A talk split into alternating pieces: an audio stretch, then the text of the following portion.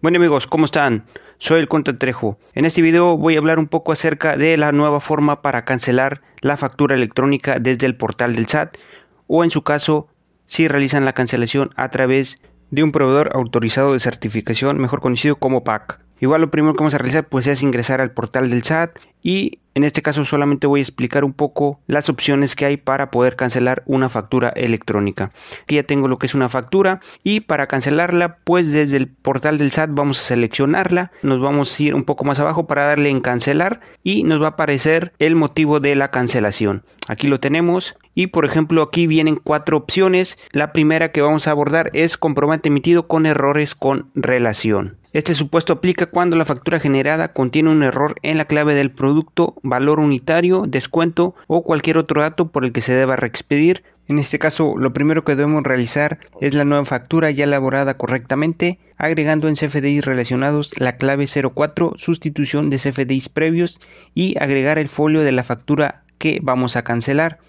Posteriormente, al cancelar la factura, se deberá agregar en motivo de cancelación la opción 01 comprobante emitido con errores con relación.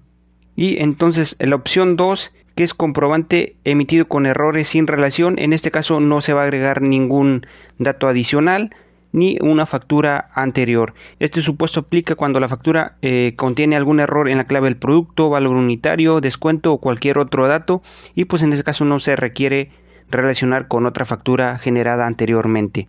Este pues se aplicaría cuando hay un error en el RFC del receptor y no hay necesidad de vincularla con una factura previa. Y la opción 3 no se llevó a cabo la operación, pues esta prácticamente no tiene mucha complicación. Este supuesto aplica cuando se factura una operación que no se concretó. Entonces en este caso no hay mucho problema.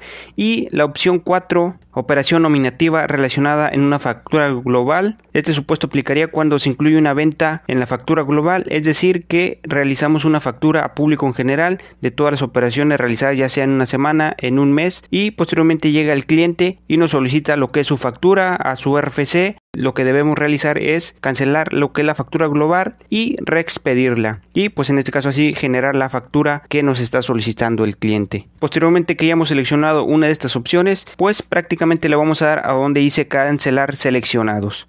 Bueno amigos espero este video haya sido de su ayuda. Igualmente si tienen alguna duda háganmelo saber en los comentarios. Con gusto les responderé. Hasta la próxima